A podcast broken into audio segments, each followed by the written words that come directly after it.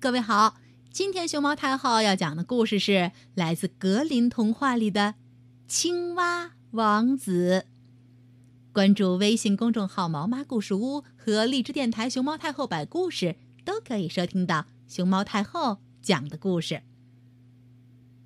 在愿望还能变成现实的古代，有过一位国王，他的女儿个个都长得很漂亮，尤其是那个小鸟，就连什么东西都见过的太阳，每次照在她脸上，也要对她的美丽。感到惊讶。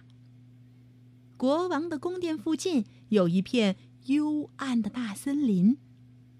森林中，在一株老菩提树下，有一口水井。天气很热的时候，小公主常常到森林里去。她坐在清凉的井边上，要是感到无聊了，就取出一个金球来，把它抛到空中。然后又接住，这个金球成了他最心爱的玩具。可有一次，小公主伸出手去接金球，球却没落进她的小手中，而是掉到地上，咕噜噜噜噜噜，一滚，滚到井里去了。小公主两眼紧盯着金球，可金球。还是没影儿了，因为那水井深的看不见底。她于是哭起来，哭得越来越响，哭得伤心到了极点。我的金球，哎呀，我的金球！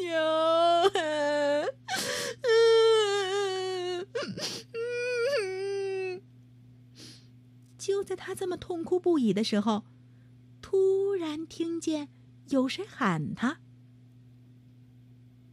公主，你这是怎么了？你这么大声哭泣，连石头也会心疼的。”公主四处张望，想弄清楚喊声是从哪儿钻出来的，却发现一只青蛙从井水里伸出它那丑陋的大脑袋。嗯，原来是你呀，划水老手。他说：“我在这儿哭，是因为我的金球掉进井里去了呀。”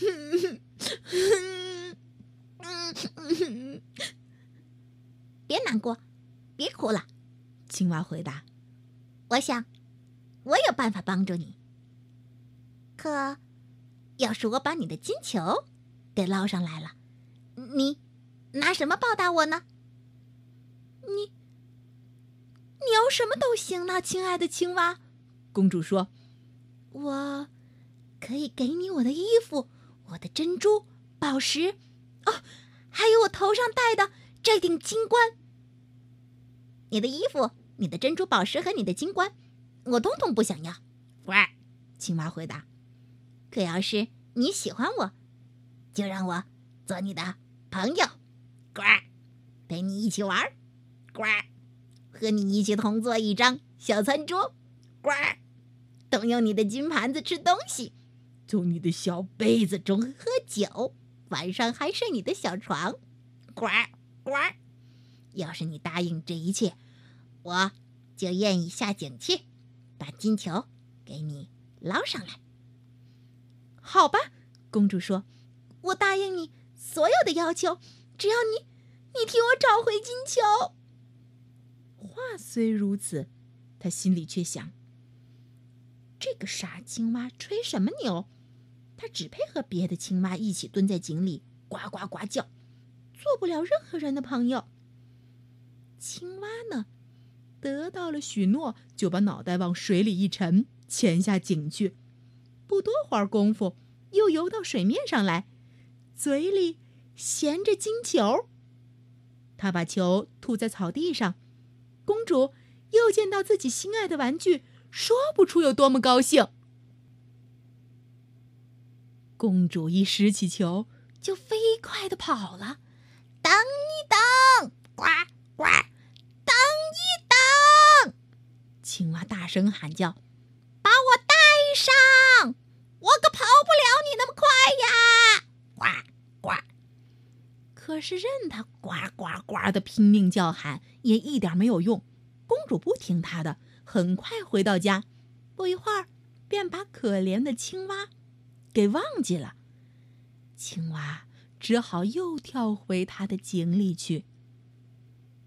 第二天，小公主跟国王和大臣们坐上餐桌，正从她的小金盘子里拿东西吃呢。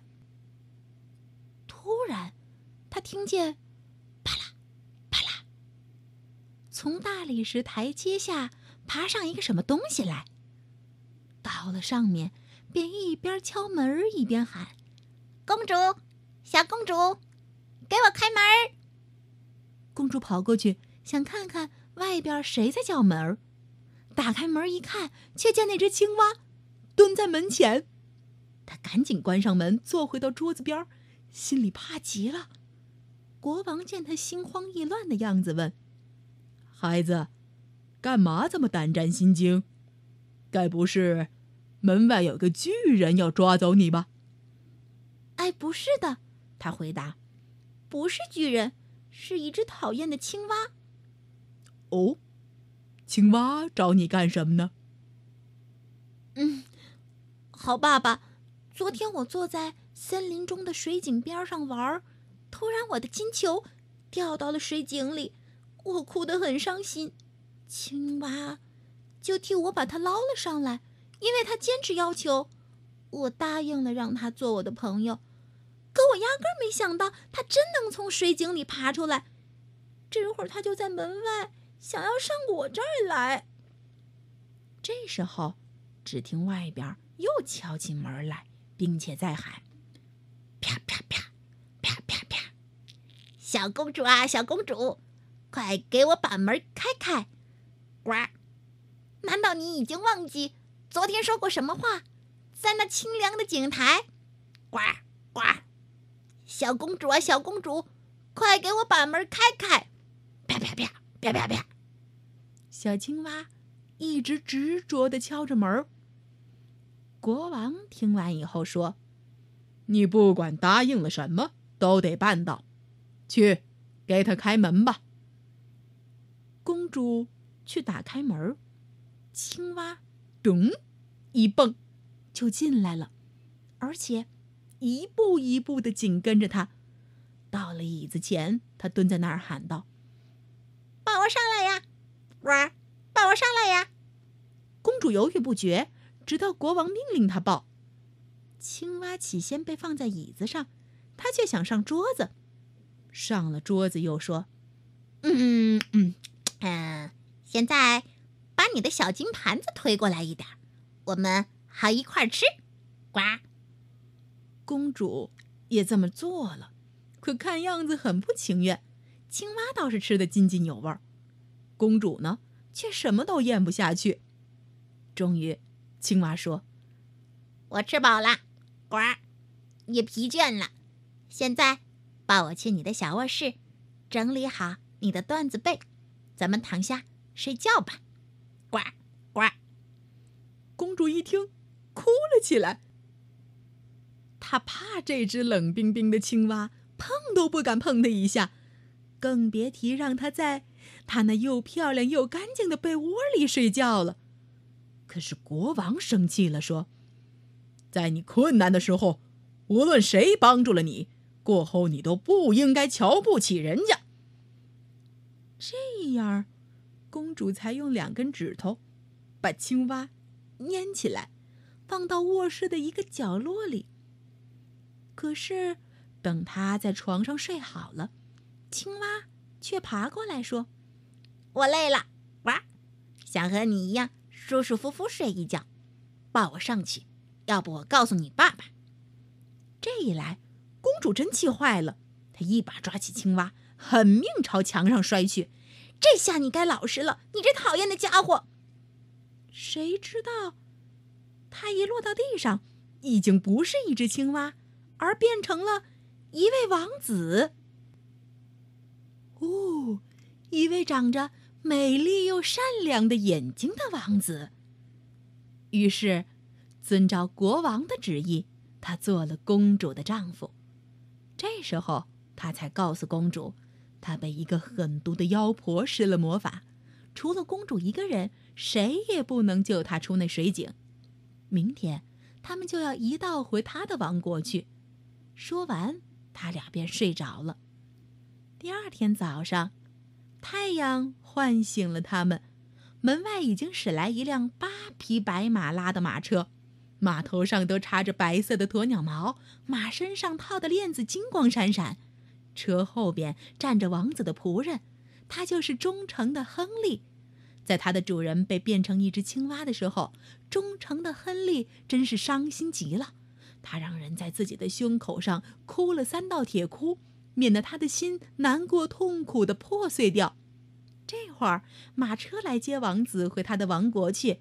忠诚的亨利扶夫妇俩上了车，自己又站到车后边，心中因为王子获救而充满了喜悦。他们走了一段，王子听见后面发出咔啦咔啦的响声，像是有什么东西破了。他于是转过头，大声说：“亨利，车子破了！”“不，主人，不是车子，是我心口上的铁箍。我的心呐！”当你变成青蛙困在井里，真是非常非常痛苦。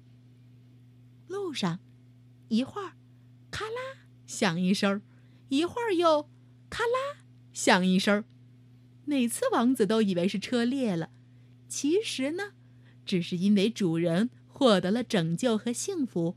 忠诚的亨利一高兴，心口上的三道铁箍全都崩掉了。